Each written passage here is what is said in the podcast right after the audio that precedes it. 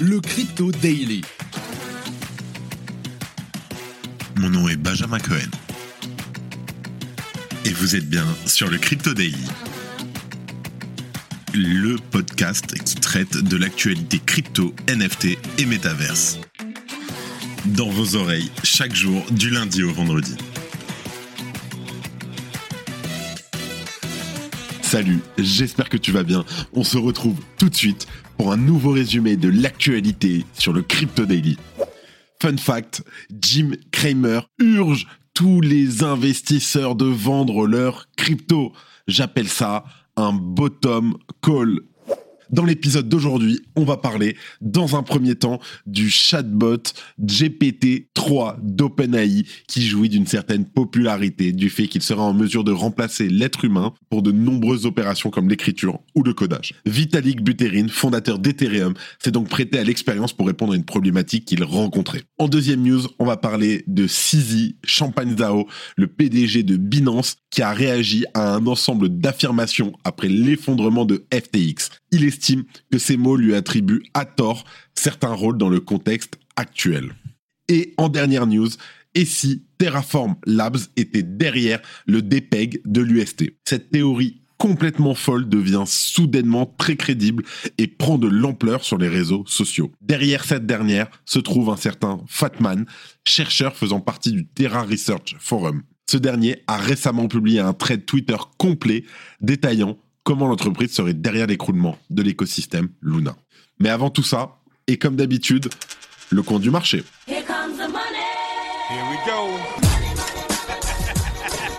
Alors, nous enregistrons cet épisode, nous sommes le 7 décembre 2022 et il est midi 40. Alors, nous avons une market cap toujours en baisse de moins 1,5% à 841 milliards de dollars, un Bitcoin à 16 800 dollars, un Ether à 1230 dollars, l'Ether qui est en baisse de 2%, le BNB pareil à 284 dollars, le Dogecoin en baisse de 5% à 0,096 dollars. Et en dixième position, toujours le Polygon en baisse de 2,4% à 0,88 dollars. Le Solana en baisse aussi qui est passé sous la barre des 14 dollars à 13,70 dollars. Et le FTT qui est trop long dans le classement et donc j'ai la flemme d'aller le chercher. Allez, tout de suite, on passe aux news.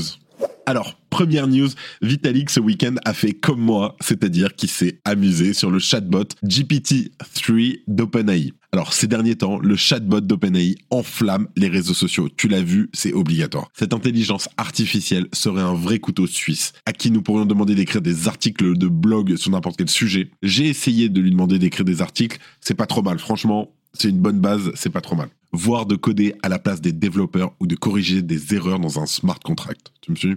Face aux mérites qui lui sont attribués, Vitalik Buterin a souhaité faire une expérience à partir d'un cas pratique concret. Sur la page web de présentation de son Ethereum Name Service, vitalik.eth, les informations disponibles permettent aux visiteurs de se rendre sur une version de son blog hébergé avec les technologies Interplanetary File System, le bien connu IPFS. Le problème, c'est que cette adresse correspond en fait à un hachage cryptographique. Comme la suite alphanumérique obtenue dépend des données qui sont représentées, cette adresse change à chaque fois que le fondateur d'Ethereum met son blog à jour. Ainsi, Vitalik doit régulièrement mettre à jour sa page ENS avec la nouvelle adresse, ce qu'il considère comme une tâche répétitive pour laquelle il a souhaité développer un programme automatisé. C'est un peu technique, hein, mais c'est fascinant ce que ça fait. Le processus complet se fait en plusieurs étapes. Vitalik écrit alors ses articles de blog sur GitHub, puis un programme doit le mettre en ligne automatiquement sur IPFS et mettre à jour la page ENS vitalik.eth. Il explique que la première étape est assurée par un outil informatique nommé Flick, mais qu'il préfère rester auto-souverain pour la mise à jour de son ENS, car celle-ci implique des transactions sur la blockchain Ethereum. Il demande donc au chatbot GPT-3 d'OpenAI de lui écrire le code pour le script dont il a besoin. Comme la suite de l'expérience est très technique, on va le faire simplement. Premièrement, le code était écrit en Python plutôt qu'en JavaScript. De plus, Vitalik souhaitait que le code ne dépende d'aucune bibliothèque externe, ce qui est donc le cas ici. Ceci montre que premièrement, il faut donner des instructions très précises au chatbot. Tout au long des instructions complémentaires que le fondateur d'Ethereum donne au chatbot, il remarque par contre des erreurs dans le code. Citons par exemple l'utilisation de certaines fonctions qui n'ont pas leur place dans ce cas de figure, qui devaient être remplacées par d'autres. À mesure que l'expérience continue, Vitalik choisit de coder une partie du script lui-même, s'estimant plus efficace que le chatbot. Pour une seconde partie, le chatbot lui sera bien utile, bien qu'il aura fallu l'assister. Sa conclusion est donc assez pertinente et parlante. Le chatbot a été utile en tant qu'aide à la programmation, mais il a également commis de nombreuses erreurs. En fin de compte, j'ai pu surmonter ces erreurs rapidement, car j'avais beaucoup de connaissances dans le domaine. Ainsi, GPT-3 peut constituer un réel gain de temps sur certaines opérations simples, mais ne transformera personne en véritable expert. Son utilisation demande une connaissance approfondie du domaine pour lequel il est utilisé, sous peine bien sûr de se retrouver avec un bon nombre d'inexactitudes, voire d'erreurs. Pour info, donc moi je l'ai beaucoup utilisé ce week-end, j'ai un peu tout testé, etc. Euh, les mails, il les fait super bien. Les résumés, il les fait super bien. C'est assez, euh, assez ouf. Euh, par exemple, un truc tout bête, hein. allez sur le chat, donc c'est chat.openai.com. Je vous mets le lien en description comme d'hab. Et mettez un truc. Écris-moi un thread Twitter sur l'intelligence artificielle. C'est assez choquant. Si tu aimes le daily et que tu veux qu'on continue à te proposer toujours plus de contenu de meilleure qualité, une note et un commentaire nous aident énormément. Merci de ton soutien. Là, on va parler de Sizi, Changpeng Zhao, qui veut que vous sachiez qu'il ne fait pas partie des méchants. L'exécutif de la cryptographie s'est à nouveau adressé à Twitter pour partager sa dernière vision de la crise et de l'effondrement de FTX. Dans une série de tweets du 6 décembre, Sizi a publié une liste de récits qu'il considère comme erronés et qu'il aurait vus récemment sur Twitter. Il a clarifié sa position sur ce qui, selon lui, a causé l'effondrement de FTX et a accusé l'ancienne PDG d'Alameda Research, Caroline Ellison, d'avoir tué le prix du jeton FTT de FTX et a rajouté une couche sur sa conviction que Sam Bankman-Fried était une fraude et jamais un rival. Sizi a écrit que la crypto n'a pas besoin d'être sauvée en réponse à l'idée qu'il essaye de devenir le sauveur de la crypto à la suite de l'effondrement de FTX. Concernant le fonds de soutien à l'industrie de Binance et cette volonté apparente de la bourse crypto d'aider les projets en manque de liquidité à cause des événements récents, Sizi a précisé que cette action était dans l'intérêt collectif. Crypto is fine, c'est la beauté de la décentralisation, we are just part of it, a-t-il ajouté, faisant écho à ses déclarations précédentes faites en septembre, selon lesquelles le marché baissier n'est pas une mauvaise chose. Alors qu'il reste implacablement optimiste sur l'avenir de la crypto-monnaie, Sizi n'a que mépris pour Sam Bankman-Fried et FTX en faillite. Je cite FTX s'est suicidé ainsi que ses utilisateurs parce qu'il a volé des milliards de dollars de fonds d'utilisateurs, période, il a écrit euh, mardi. Affirmant donc qu'aucun tiers ne devrait accuser d'avoir causé la chute de FTX, y compris lui-même.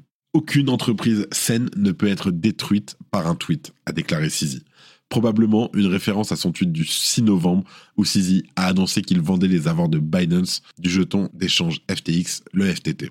Il a ensuite précisé que la vente était due au fait qu'il voulait réduire le risque de Binance et ne voulait plus soutenir les personnes qui font pression contre d'autres acteurs de l'industrie dans leur dos. Le prix du FTT a alors chuté, déclenchant une crise de liquidité majeure chez FTX. À peine cinq jours plus tard, FTX et ses entités affiliées ont déposé leur bilan le 11 novembre mais Sizi pense que Caroline Ellison d'Alameda est en partie grandement responsable de la chute des prix du FTT, citant le tweet du 6 novembre dans lequel elle a proposé d'acheter joyeusement tous les FTT de Sizi et de Binance pour 22 dollars par jeton. Elle a donné son prix plancher, a déclaré Sizi. Le PDG de Binance reste préoccupé par son image publique et la façon dont Bankman-Fried a parlé de lui. Selon Sizi, Sam Bankman-Fried aurait perpétué un récit qui donne le statut de méchant à sa personne et à d'autres. Cette narration servirait à maintenir le fantasme que l'ancien PDG de FTX est un héros. Sizi a de nouveau nié que Sam Bankman-Fried ait jamais été un rival, qualifiant auparavant SBF de psychopathe, pour avoir même suggéré qu'une telle dynamique existait entre les deux dirigeants. Nous ne nous concentrons pas sur les concurrents car c'est une perte de temps et de ressources, a déclaré Sizi mardi. Quoi qu'il en soit, le ressentiment de Sizi pour SBF est profond. SBF est l'un des plus grands fraudeurs de l'histoire, a écrit Sizi. Il est également un maître manipulateur en ce qui concerne les médias et les principaux leaders d'opinion. Sizi a donc mis les points sur les i concernant ses affirmations. Littéralement, il l'a attaqué au lance-missile, mais pas grave. Sam Bankman-Fried réagira-t-il à ces critiques, sachant que l'ancien PDG de FTX, en ce moment, ose tout et n'importe quoi? On verra à suivre. Et là, on va parler du mouvement qui commence à sortir de partout. C'est une dinguerie. Terraform Labs derrière le DPEG de l'UST. Au cours des trois semaines précédant le retrait, la société aurait vendu près de 450 millions de dollars d'UST sur le marché. Quatre jours après leur dernière vente, l'UST a commencé à s'effondrer, précédant le terrible cataclysme que nous connaissons que trop bien aujourd'hui, le DPEG de l'UST et la fin de Luna. Alors, ces informations nous proviennent d'un chercheur anonyme nommé Cycle 22. Les hommes mentent, pas la blockchain. Les données on-chain révèlent que la TFL a commencé à soudainement dumper des centaines de millions de dollars d'UST quelques jours seulement avant le DPEG. Terraform Labs, TFL. Terraform Labs aurait affaibli et asséché elle-même la pool curve contenant des UST. En effet, cette dernière aurait retiré d'une manière irresponsable une quantité massive d'UST dans un court laps de temps. Une action d'une telle envergure a bien évidemment créé une crise de liquidité, provoquant un affaiblissement sévère du PEG du stablecoin algorithmique. Voilà donc une version aux antipodes de la version officielle fournie, prétendant une attaque coordonnée de l'UST. Situation cocasse, la TFL elle-même a fini par admettre accidentellement dans leur propre audit avoir dumpé tous ses UST. Le château de cartes s'effondre quand est-ce qu'on fera en sorte que les mecs qui sont au pouvoir, plus ou moins, les décisionnaires importants, ce soient pas des dégénérés. La réelle question que nous pouvons nous poser est comment une vente de plusieurs millions de dollars peut-elle détruire un écosystème de plus de 10 milliards de dollars? La réponse peut se trouver au niveau de l'émission de l'UST. L'émission d'UST n'a nécessité aucun réel dollar. Ces derniers ont été imprimés par le biais du token Luna, soit techniquement à partir de rien. Cependant, les dollars investis par les utilisateurs d'Encore Protocol étaient eux bien réels. Derrière toutes ces polémiques se trouve évidemment le controversé Do Kwon. Le PDG de Terraform Labs n'a pas hésité à retirer son argent de l'écosystème le plus vite possible, comme avec le cas d'Agenbox.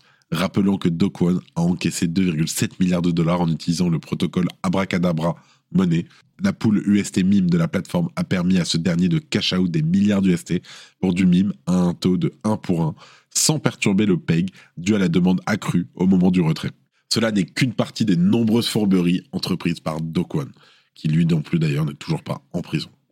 Ces nouvelles preuves accablantes ne feront qu'encore ternir l'image du PDG, déjà détesté par l'écosystème crypto, et ce, à raison. La conclusion triste de cette histoire est que des escrocs comme Dokwon et SBF continuent à ce jour de vivre librement, alors que leurs victimes peignent à soigner des plaies encore fraîches. Plus le temps passe, plus les masques tombent. Et nous en saurons probablement encore plus dans le futur. On attend, on n'oublie pas, on regarde, on fait attention. Allez, avant de finir, les news en bref. En partenariat avec BitNob, la plateforme Strike vient de déployer un nouveau service permettant de démocratiser le Lightning Network en Afrique. Des virements sont maintenant disponibles depuis les États-Unis vers trois pays africains, le tout instantanément et sans frais. En ouverture de sa conférence Open à Paris, Ledger a présenté un nouveau hardware wallet, le Stax. Ce dernier aux dimensions comparables à une carte de crédit a été conçu en partenariat avec Tony Fadell, le créateur de l'iPod.